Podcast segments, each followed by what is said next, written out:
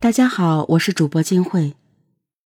一九九八年五月二十日，在山东枣庄东鲁村，一家母女三人在同一个夜晚被害。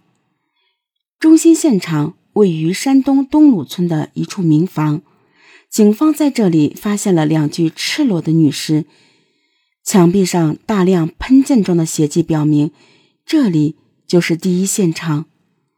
现场非常惨烈，经辨认，死者是住在这里的王二妮和王秀云姐妹。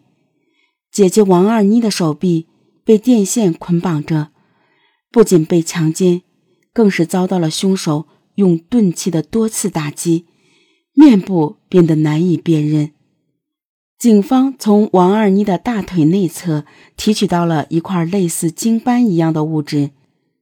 刑侦大队长王向坤和侦查员们在现场仔细查找证据，他们希望通过勘查来寻找死者无法说出的真相。然而，王向坤很快就感到了案件的棘手，凶手似乎做了很充分的准备。在现场的很多凶器上，警方只提取到了一枚残缺的右手食指指纹。地面上的三个血足迹也都是残缺不全，都不具备鉴定价值。王向坤判断，凶手在行凶后对现场进行了刻意的伪装。王二妮的家是一个有着两排房的院落，出事的房子在院落的北侧。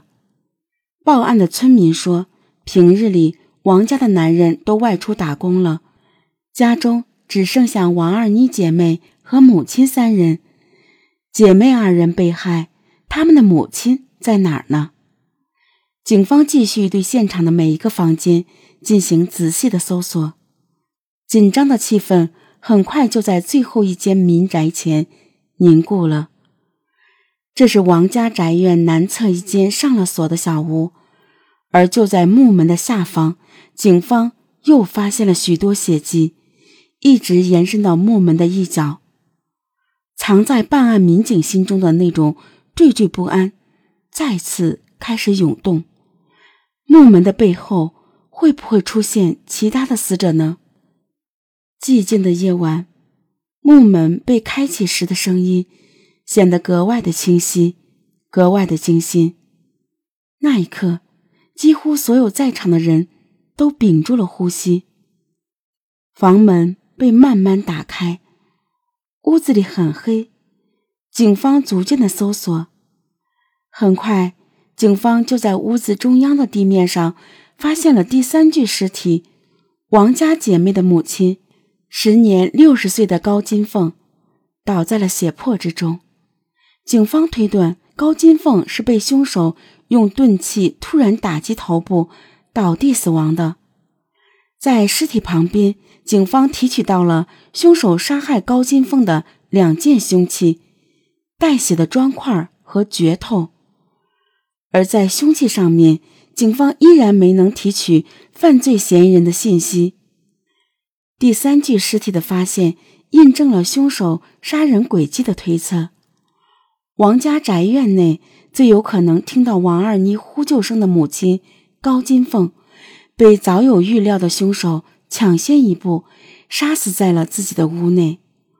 王家宅院里已经没有活口了，可以说是灭门案件。在死者高金凤的房间里，警方看到一个同样凌乱的现场，一地散落的衣服。很显然，凶手试图在寻找着什么。而最让警方感到奇怪的是，高金凤的房间内。除了留存在桌面上的少量现金之外，警方并没有发现其他的财物。警方初步判断是因财杀人，但是关于凶手作案动机的假设很快就出现了一个意想不到的情况。在房间的一角，民警发现了一些烧焦的东西，其中一张烧的只剩下一角的纸片，让民警们感到意外。那竟然是一张五万元的存折，存折一定是藏在这家人家最隐蔽的地方。这说明犯罪嫌疑人有充分的时间对现场进行翻动，说明他另有目的。枣庄市东鲁村位于山东省南部，村民世代以种植玉米务农为生。案发的一九九八年，村民们的年人均收入大都不足两千元，因此王二妮一家积攒下的五万元积蓄，在当地无疑是一个天文数字。根据村民们的反映，王家宅院内的母女三人是村子里很有名气的裁缝，在村民中间口碑极好，所以在东鲁村很早就致了富。但是，恰恰因为先富起来的王二妮家和周边村民的经济条件相差太大，时年已经三十三岁的王二妮却一直没有出嫁，甚至连一个对象都没有找到。凶手将整整存有五万元的存折付之一炬，却将王二妮强奸杀害，甚至毁了她的容貌。曹庄警方。不得不开始相信一个匪夷所思的假设：凶手或许不是为了图财害命，而是和尚未出嫁的王二妮有着一段不为人知的爱恨情仇。凶手杀了三个人，唯独王二妮被强奸。警方分析，情杀的可能性比较大。但是在当年，村里没有人知道王二妮和谁谈过恋爱。又和谁在处朋友？这给警察排查嫌疑人出了一个难题。